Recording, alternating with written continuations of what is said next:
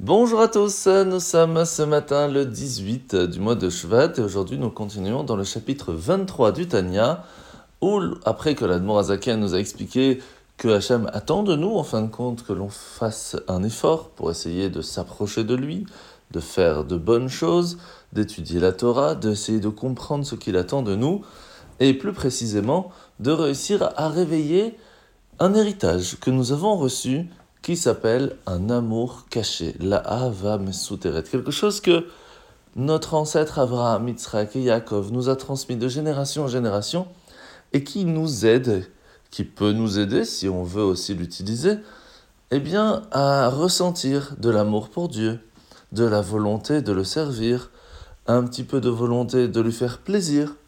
Et tout cela se trouve chez chacun de nous sans distinction. Comment cela se présente? À partir du moment où une personne va ressentir que quelqu'un essaye de le faire changer et le faire sortir de son judaïsme, quoi qu'il se passe, il se battra pour garder cette petite flamme. Quelle que soit la personne, quels que soient ses actes durant sa vie, si on lui dit Ah, mais ça y est, tu n'es pas juif, tout de suite on essaye de lui éteindre cette petite flamme qui reste, même si tout le reste il ne fait pas, et il se battra pour la garder. Cela montre, et c'est pour cela que c'est important de rappeler, que à partir du moment où on fait quelque chose qui n'est pas convenable, on se coupe d'une certaine façon de Dieu. Et lorsque l'on garde ça en tête, cela va nous aider à prendre les bonnes décisions. Deuxièmement, l'Admorazaka nous a rajouté que tout ce qui se passe dans le monde, eh bien, c'est Dieu qui lui donne la possibilité d'exister. Ce qui fait que si on veut s'attacher à Dieu, il suffit aussi de s'attacher à cette énergie que Hachem met dans ce monde. Que tout, en fin de compte, lui appartient, ainsi que nous. Mais c'est pour cela que, lorsque l'on va se rappeler de ça, nous prendrons aussi de bonnes décisions.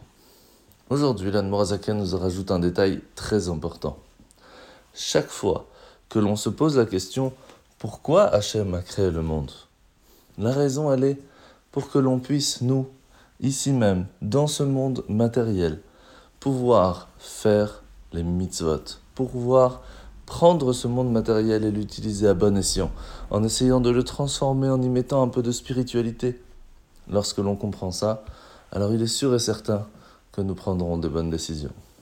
Alors la mitzvah de ce matin, c'est la mitzvah positive numéro 105, eh bien c'est la mitzvah de la matière séminale, qui pourrait rendre pas pure une personne, selon les cas. Alors aujourd'hui nous sommes parachat Itro. Et il faut savoir qu'aujourd'hui nous allons parler du moment où le peuple juif va s'approcher du mont Sinaï. Et nous allons avoir la révélation de Dieu au moment où nous allons recevoir les dix commandements. Alors essayez de vous imaginer quand même une chose très importante. C'est que ce Shabbat, nous allons recevoir la Torah. D'où l'importance de vraiment faire un effort, plus que toute l'année, pour montrer à Hachem que nous voulons recevoir la Torah, que nous sommes prêts à ne pas oublier ce moment si important qui a commencé le judaïsme.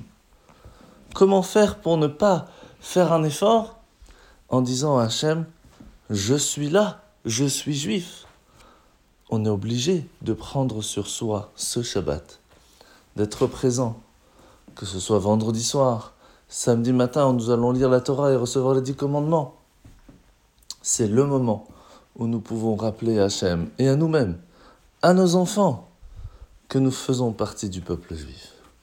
Et c'est pour cela que, arrivé devant le mont Sinaï, le feu d'Hachem est descendu. Et cela a montré que la Torah a permis au monde matériel, d'être marqué par la spiritualité. Il faut y mettre de l'énergie, il faut y mettre de la chaleur, de l'enthousiasme. Parce que c'est ainsi que doit être vécu la Torah.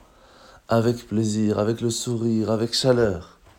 Alors venez, venez ce Shabbat et profitez d'un bon moment avec vos amis, avec votre famille, avec votre rabbin, pour profiter d'un moment spécial du don de la Torah.